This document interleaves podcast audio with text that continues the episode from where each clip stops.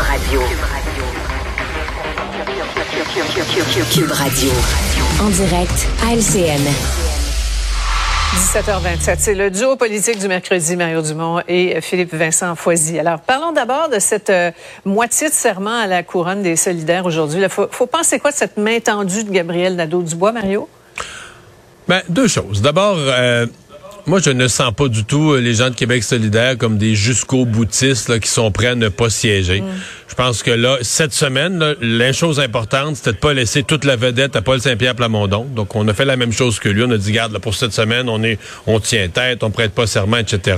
Moi, j'entends des propos et de la prudence de Québec solidaire que si à 24 heures de la vraie rentrée parlementaire, euh, il n'y a pas d'accord ou il n'y a rien qui leur permet d'être garanti, d'avoir une garantie de siéger, ils vont aller dans une petite salle comme la dernière fois, euh, discrètement, ouais, discrètement, vont prêter serment et donc euh, seront là pour euh, pour les travaux parlementaires. C'est ma compréhension, je peux me tromper, mais c'est ma compréhension qu'ils sont pas prêts là-dessus à aller euh, à, aller jusqu'au bout et à s'exclure des travaux.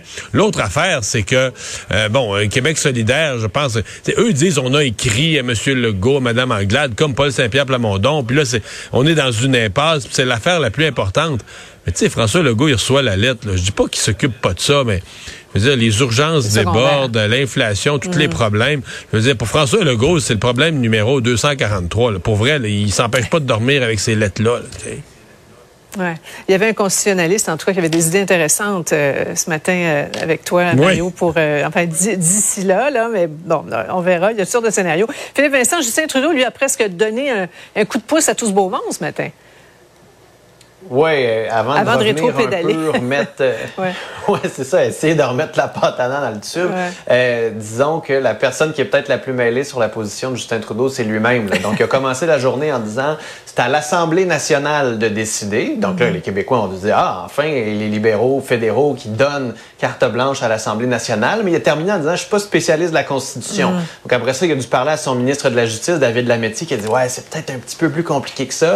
Et finalement, Justin Trudeau est revenu pour dire je vais pas spéculer là-dessus, mais les Québécois, de toute façon, veulent pas rouvrir la Constitution. Euh, je suis retourné voir dans la loi constitutionnelle tantôt et euh, il y a encore le Conseil législatif qui est inscrit euh, à la, loi constitutionnelle de 1867 et il a été aboli, Sophie, et on n'a pas rouvert la Constitution à ce moment-là. Alors, il y a des possibilités. Les constitutionnalistes, les experts ne s'entendent pas tous là-dessus.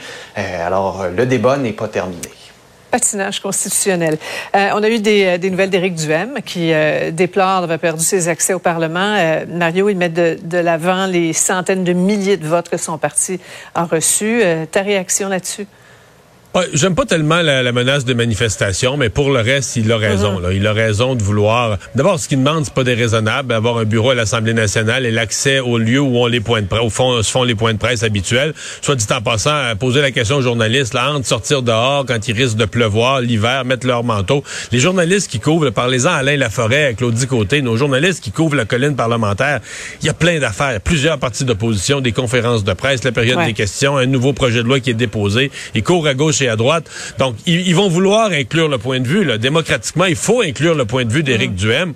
Alors, pourquoi ne pas l'avoir à la même salle de point de presse où tous les points de presse se font?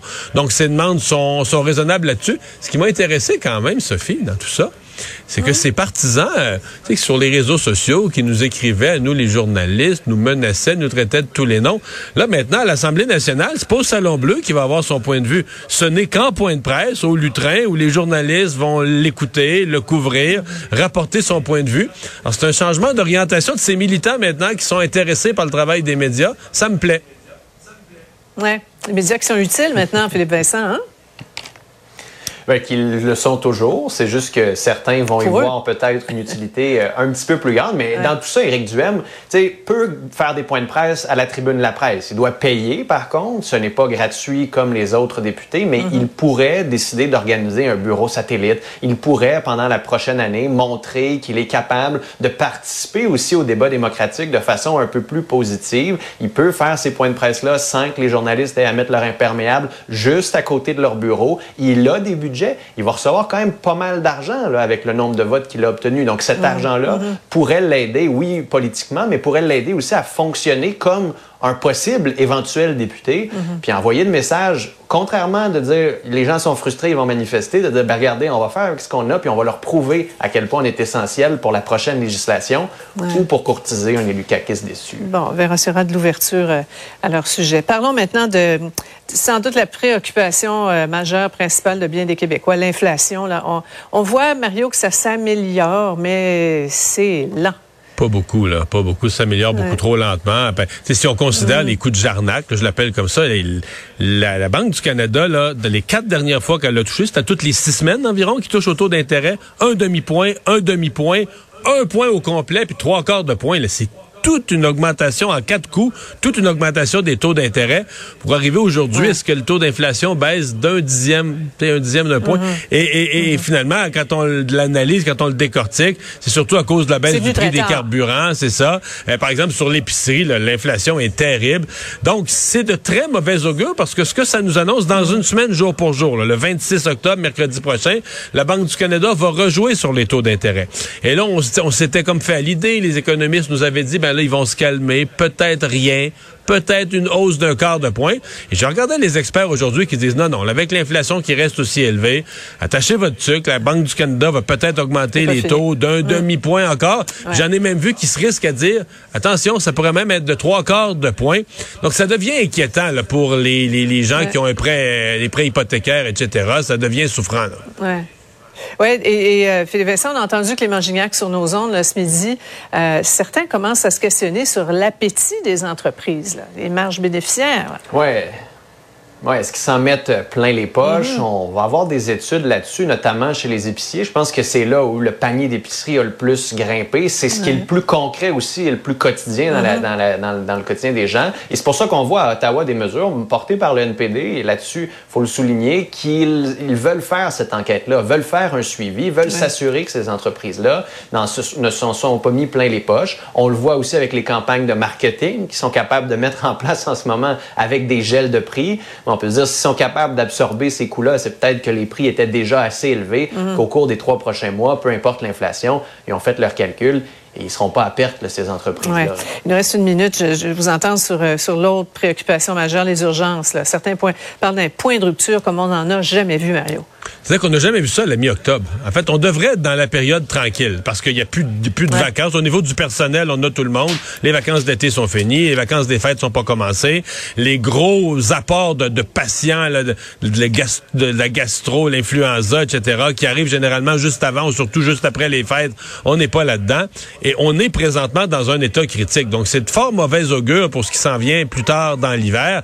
Et on se dit, écoute, Christian Dubé va être renommé le demain ministre de la Santé. Aïe, aïe, son mandat commence ses chapeaux de roue. C'est une mhm, situation mhm. vraiment difficile. Ouais. Il y a le fameux VRS, hein, euh, Philippe Vincent, là, qui, qui fait rage un peu partout.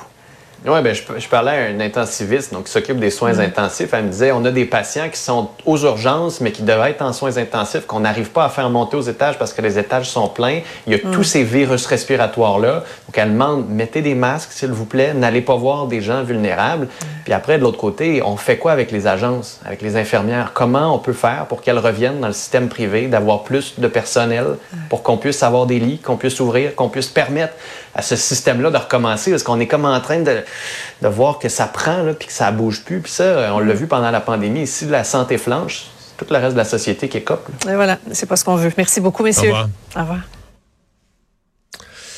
Oh voilà, ben ça conclut notre émission euh, d'aujourd'hui. Gros merci à vous d'avoir euh, été là. Antoine Robitaille euh, s'en vient. Son portrait ces jours-ci, ses portraits de ce qui se passe sur la colline parlementaire sont particulièrement intéressants parce qu'il s'en passe des choses. Alors Antoine va être là dans un instant et moi je vous donne rendez-vous demain 15h30. Bye bye.